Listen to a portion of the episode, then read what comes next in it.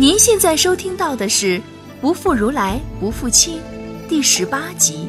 你已经不是当年那个罗什了。作者：小春，演播：波波、小高老师，制作：小虫。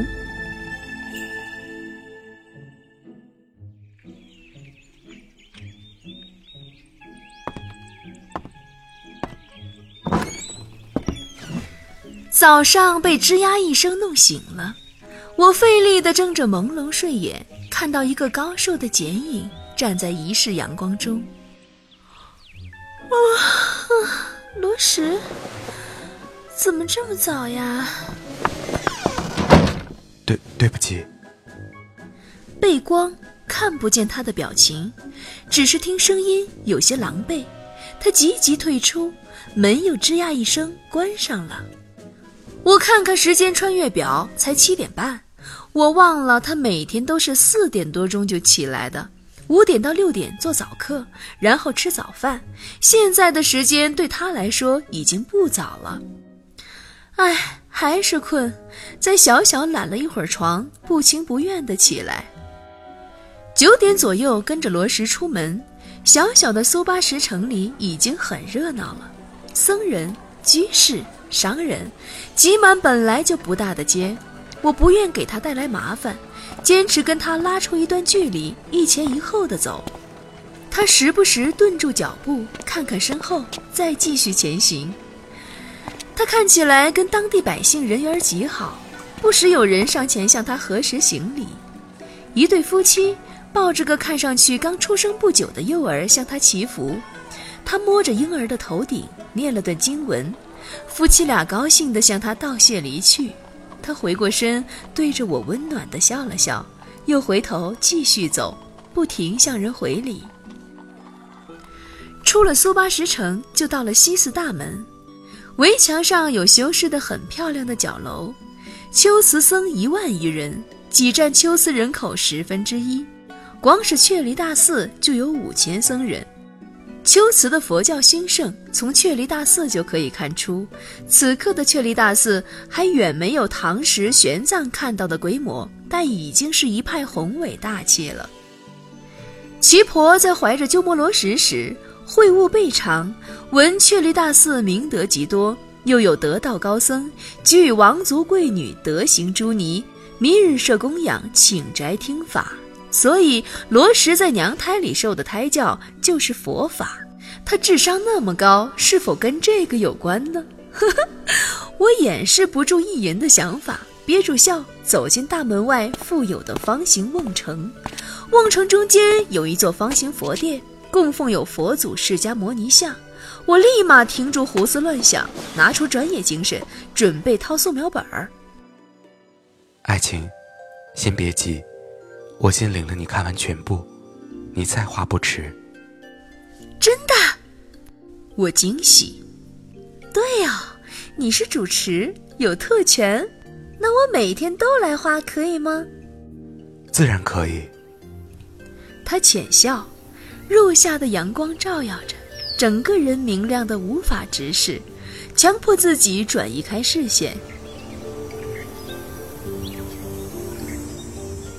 罗什，那块有佛祖脚印的巨大玉石在哪儿？快带我去看看。你也听说了这块玉石？他有些惊诧，眼神探向我。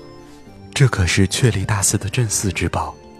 呵呵，我怎么知道？还用说吗？玄奘曾经目睹，并在《大唐西域记》中记载，他十九世纪末，一位俄国寻宝者挖到了它，并极为愚蠢地砸成两块，以图运走。但是被当地人保护了下来。解放后，这块玉石被运往北京自然博物馆，大的一块重达一千两百多公斤，小的一块七百多公斤。现在我不用去北京也能看到这块玉石，还是完整的。你说我能不兴奋吗？所以，当我跟着罗什进入主殿后，一间装饰华丽的小型殿堂。看到那块通体透明、色带黄白、状如海蛤的巨大玉石时，我又忍不住后悔没法带相机了。整块玉石宽约三十多厘米，半米多长，十几厘米高，而所谓的佛祖足印。是玉石中间自然形成的两个凹槽，位置刚好可以两脚微分踏在上面。呵呵，这种附会太多了，到处都有莲花生大师的脚印，不过是附会自然生成的树木石头，好让民众认可所谓的佛力。不过这个念头可没敢跟罗什讲，学着他的样子，恭敬地对着玉石磕头上香，出来玉石殿后。看到后面有一条长长的走廊，两边奇怪的遮住，看上去昏昏暗暗，似乎没有尽头。我正在对着那条奇怪的走廊打量，罗什在我身边淡淡的说：“那是受大戒之处，你仍在家之人，按律不可入内。”啊，具足戒。这好比是佛门弟子大学本科毕业拿的毕业文凭，只有受了具足戒，才算完全具备成为比丘的资格和条件。罗什少年即成名，佛学上所达的境界早已无人能比。但是，即使在学理上达到如此境界的人，依然要满足佛教寺院修行的一系列要求。所以，罗什尽管早已掌握了佛教的大乘真理，但还是必须在二十岁时和普通僧人一样接受具足戒。我在河北石家庄附近的隋代寺庙正定隆兴寺也看到过戒台，不过没有像这样长而昏暗的走廊。这种能受具足戒的寺庙，全国没有几家，一定要规格很高的寺庙才可以受戒。而确离大寺就是整个秋瓷有资格受戒的地方。走进长长的昏暗的走廊，每个人心头都应该思绪万千吧？这一生是否已经决定拜青灯古佛？这一生是否抛弃一切爱欲念？这一生是否已经准备好去承担弘扬佛法的责任？这样慢慢的行进，一直走到尽头的戒坛，三位法师，七位证人，明晃晃的剃刀，庄严的诵经，从此了生死，离贪爱，俗世一切与己无份。我回头看罗什。他正盯着那条昏暗的走廊出神。罗什，你也在想受戒的情形吗？俗世一切，真的与你无份了吗？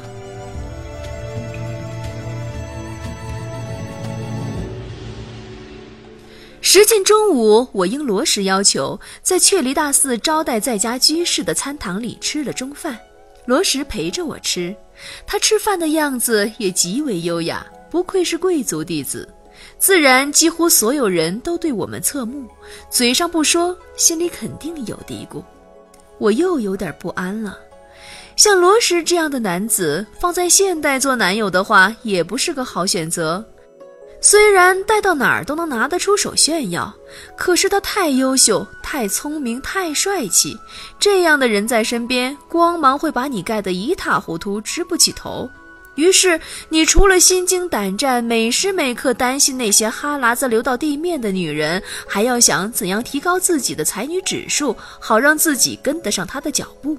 这样的生活还有什么乐趣可言？所以，我的结论是：哼，我不要。不要什么？啊！慌乱的抬头，看见两汪深不见底的潭水，心里的小兔四面八方乱窜。张着嘴，又不知道要说什么。师尊，啊，太好了，有人解救来了。是，咦，是汉人，两个汉人和尚。他们跟罗石用梵语交谈，我在一边瞪着眼看着老乡。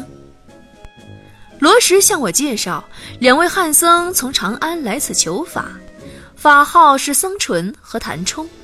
我的眼睛在听了他们的名字后瞪得更大了，僧纯和谭冲，就是这两个人来秋瓷游学，回去后对前秦国主苻坚说：“鸠摩罗什才智过人，弘扬大乘经论，名震西域。”中原名僧释道安听到鸠摩罗什声誉，劝苻坚迎他到长安来。苻坚决定攻打秋瓷，就对都督吕光说：“朕闻西国有鸠罗魔石，身解法相，善贤阴阳，为后学之宗。朕甚思之。贤者者，国之大宝，若可求此，即持意松石。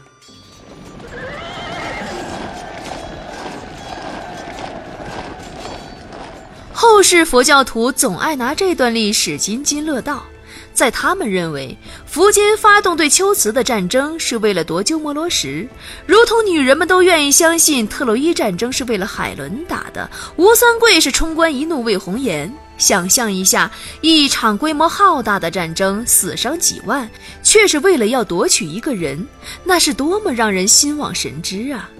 我是学历史的。当然不相信苻坚只是为了要一个高僧而发动战争。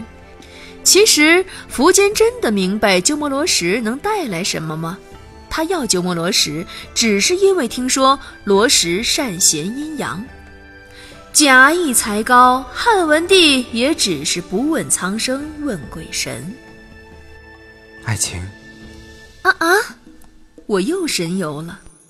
回神看见两个和尚正对我行礼。我赶紧回礼，他们可是我穿越了两次头一回碰上的老乡。罗什对他们介绍说，我是他少年时汉语师傅的侄女，到秋瓷礼佛来的。跟他们简单交流了几句，不敢说太多，因为我对南北朝十六国时期的认识仅有书面知识，怕说出什么露馅儿的话来。他们跟我寒暄几句后，就拉着罗什问法。因为说的是梵语，我便转头去看墙上的壁画。此段经文意为：众多国土中，众生若干种心，如来未有不知，是何故？他讲的是汉文。我回头看他，收到了一个不易觉察的浅笑。他是希望我也能听懂吗？我愣一愣，听他继续讲：如来所说诸心。皆非真实存在之心，只是逐境而起的妄念。假名为心，所以者何？因为过去之心已成过去，渺无踪迹，求之不得；现在之心，念念不住，亦不可得。未来未生，更是求不可得。他的汉文已经非常流利了，加上声音温润如珠玉。一字一句，仿佛微风轻抚过心房。所以说法者，本无法可说，是名说法。非但无法可说，甚至也无说法之人。他长身挺立，一抹自信的笑停在嘴角，向着矮他一头的两人略一轻身。罗师所解，二位可得要义。僧纯和谭冲如醍醐灌顶，细举着罗什的话，脸上皆是如痴如醉状。我怔怔地看向罗什，此刻的他浑身上下自信开阔，魅力让人无法直视。虽然年轻，却已经具备了大宗师的风范了。下午继续游览，最北端在高起的丘陵坡下开凿有僧房窟群，最大的有十多个僧房。其实是一个个的小龛，能容一个人坐在里面。罗什指着后壁上一个颜色更深、仿佛是个模糊不清的人影，说：“那是历代高僧在此苦修坐禅，时间太久，印上石壁的影像。小乘佛教重视修行，修行便是整日坐在空无一物的僧房里苦思佛理。这其实是从印度瑜伽修行而来。”佛陀释迦牟尼在得道前，过了六年的苦行，就是这样整日枯坐冥想，进食稀少，浑身邋遢。他悟道后，不再拒绝进食，不再穿粪扫衣，但仍保留了静修禅坐，成为小乘的一大特点。所以，小乘佛教寺庙都有数量庞大的僧房窟，只是这一排排僧房里空无一人，看上去寂静冷清。我问罗什，他微微一笑。自罗什掌管确离大寺，广宣大乘诸经论，要求寺中僧人外出讲法，普度众生。这禅坐静修是为修行之辅，可权宜方便行事。十年前，他初接触大乘，当时还得了不少小乘僧人的诟病，斥责他偷学外道谬论。十年中，他以对佛教经典的熟知、令人折服的口才与王家贵族无人可及的关系，尽全力改秋瓷信奉大乘。记得他的传记里有载：时秋瓷僧众一万余人，疑非凡夫，对罗什咸推而己敬之，莫敢居上。又在发傻了。我将游走的神思拽回，盯着他俊逸的脸。感慨万千，罗什啊，你已经不再是十年前的那个为改宗彷徨犹豫的少年了。是啊，他的眼神越过我，似乎在回想什么，嘴角一弯，露出一抹明朗的笑。爱情，若不是听了你一番话，罗什也无法如此坚定改宗。这十年来，凡事遇有困阻。罗什都会想起你曾说过的话：“大乘渡人，是为改变小乘自了弊端，佛法才能流传更广，普度众生。所以，为了能度更多人，罗什的确费了不少心力。”他将眼光转向僧房外，看着远处，朗声说：“佛祖保佑，如今罗什终于劝服了王庭和列位师尊。”秋瓷数百年间信奉之小城，终见一些改变。站在这丘陵高坡上，可以俯览整个阙离大寺。将寺分成东西两部分的铜场河，泛着粼粼波光。沐浴在有些西斜的阳光中，风鼓起他宽大的僧衣，他整个人如一尊欲飞冲天的巨鹰。脚下那一整片恢宏的佛塔佛殿。那是他的帝国，他是万人的精神之师。突然间觉得，如果说十年前我还可以跟他同步交流的话，现在他的思想，起码在佛学的思想，已经深邃到我无法到达的地方了。我毕竟是个凡人，比他多出来的也就是一千六百五十年的智慧。如果我们出生于同一时代，我也只能像所有人一样，仰头仰望高高在上的他，却永远企及不了。唉，罗什，我深深呼出一口气，跟他一样，俯视脚下的大地。秋瓷不过数十万众，中原连年战乱，几百万人还在水深火热中苦苦挣扎，他们更需要精神上的解脱啊！爱情，去中原弘扬佛法，也是罗什一向的心愿。他转头看我，暖如春风的笑在嘴角荡开。您一直希望罗什去中原，罗什不会忘的。对着那样醉人的笑，我的心又开始不规律的跳了。到了他晚课的时间，我坚持要自己回去，不让他送。他如今已是西域最大寺庙的 CEO，不能像小时候那样爱啥时候翘课就啥时候翘课，他得以身作则。他点头，告诉我回去的路，然后说他晚上再来。我想跟他客气一下，让他晚上没必要再来，免得又有人说闲话。可是话到嘴边，还是吞了回去。我知道他的脾气。他根本不会在意那些闲话，而且我心底，难道就没有盼望吗？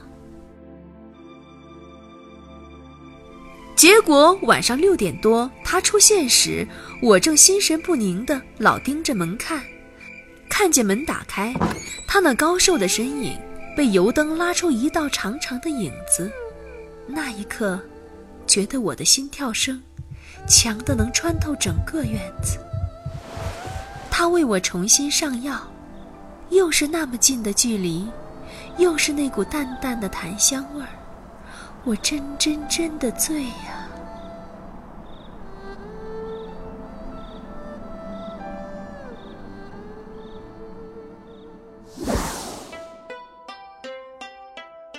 ！Hello，大家好，我是波波。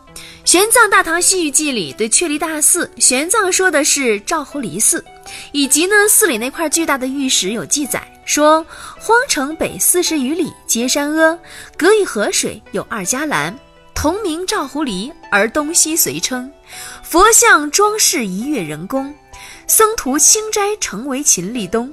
赵狐离佛堂中有玉石，面广二尺余，色带黄白状如海蛤，其上有佛足履之迹，长尺有八寸，广于六寸矣。或有斋日照烛光明。那么这一集的关于具足戒的描述呢？作者是参考了前文中的《玄奘西游记》里镇江隆昌寺受戒的过程。作者呢，在这一集里让罗什为僧纯和谭冲讲解的是《金刚经》，尔所国土中所有众生若干种心，如来悉知何以故？如来说：诸心皆为非心，是名为心。所以者何？须菩提，过去心不可得，现在心不可得，未来心不可得。最近啊，好多菠菜给我留言说说波姐啊。你不该录这样的小说，太不尊重佛祖了。怎么能说人家大德高僧谈恋爱了呢？首先呢是这样，在影视剧或者小说这种文艺作品里，一切发生皆合理，就好像周星驰的大话西游里，孙悟空爱上紫霞仙子被传为佳话。第二呢，其实大家可能还不了解我录这部小说的初衷，你会发现哈。波姐录这个小说又不赚钱，又没有什么太高的、非常惊喜的收听率。那么呢，我为了什么呢？今天跟大家来说一下，你会发现听众会被小说的剧情吸引着一直往下听，而在这个过程当中，很自然的就顺带着了解了好多关于佛法、佛理的初心。佛法佛理的初心，并不是很多人认为的那样，信佛就是求财保平安的，不是的。佛法的初心是意在修为自己，度化他人，淡然地接受这个世界上一切的存在。反之，如果我们真正生活当中不去修为自己，而只是会对世界上其他的存在去指指点点，不愿意包容的话，就算每天吃斋念佛。对佛祖和大师毕恭毕敬，给佛陀供奉多少财宝，说多少谦卑的话，也是没用的。